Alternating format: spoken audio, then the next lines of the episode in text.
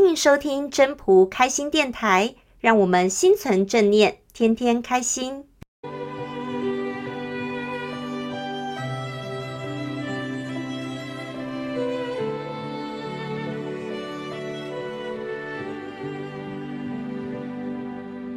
各位朋友，大家好，我是主持人 Marine。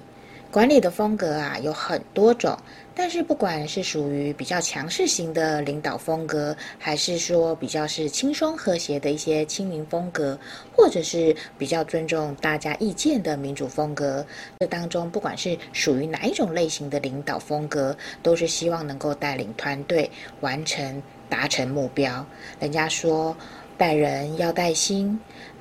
这当中呢，要怎么做才能成为一个真正的一个杰出的领导者呢？我们就来听听分享人的分享吧。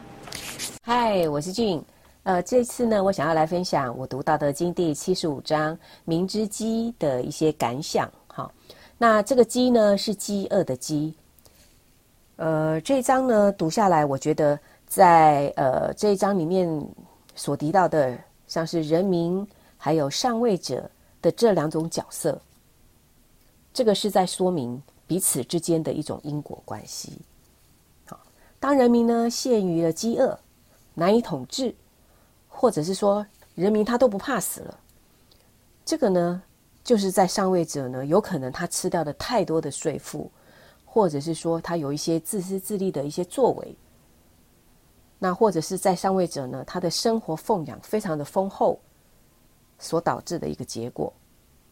那像这样子的问题，就不禁让我想到，前一阵子呢，在一家公司的员工，因为当地政府在没有配套措施的状况下，为了要达到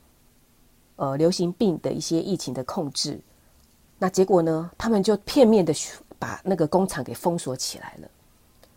禁止员工进出，禁止人员进出，那。工厂里面的员工呢，就会产生恐惧。那这像这种恐惧呢，就激起了他们求生的一种欲望。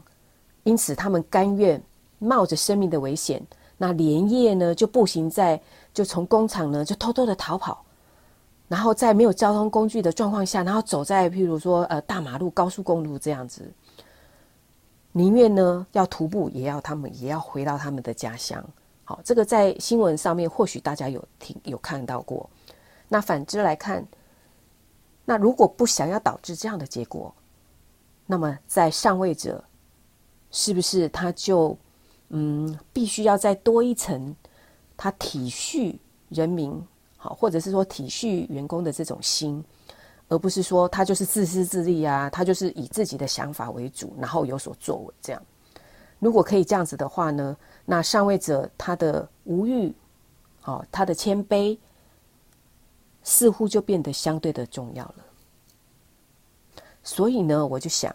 在这一章强调的，应该就是指上对于下需要保有的一种谦卑心了。那虽然呢，在这一章读起来好像是在讲治国的这个部分。但是呢，我认为谦卑的这个内涵，却是需要我们去学习的一个关键。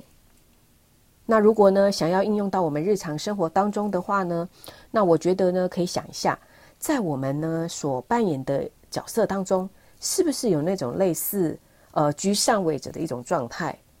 哦，例如说我为人父母，哦，我可能是公司的主管。那我可能是姐姐，那也可能是一些兄长等等的这种这等等的这一些，那么呢，就透过这一些，然后去呃观察那个在下位者，也就是说，例如像子女啦、部属啦、弟弟或者是妹妹的这些人，他的一些行为举止的表现，那去仔细观察一下，或许就能够检视出我们。所去对待的那种方式跟态度，是不是是正向的？然后呢，这个检视的目的呢，是要做什么？那是因为要帮助我们自己，为了要帮助我们自己，随时可以去做一些行为的修正，就是透过观察，然后来了解说，哦，我们的表现是什么？那或许我们呢，就有机会。做到保有一种谦卑的一个内涵了。因为要这样可以好来检视自己的，我想基本上来说，应该是已经有一颗谦卑的心了，否则也不容易这么做，也做不到。好，那呃，另外的呢，我记得在第《道德经》第六十四章的“齐安易持”的那一章当中，他也有提到：“为之于未有，治之于未乱。”那这个是在说呢，在事情尚未发生的时候，就要预先处理；那在乱世尚未成型的时候，就要做防备。那像类似这样的道理，我想我们其实都耳熟能详，好，常常听人家讲的喽。哦，像说防范未然啦，未雨绸缪啦，或者是有备无患等等。那我相信我们也都懂得这些道理，所以。接下来，好，就是说我们要怎么样的以一颗谦卑的心态去做自我的检视，然后去修正我们自己的行为。谢谢，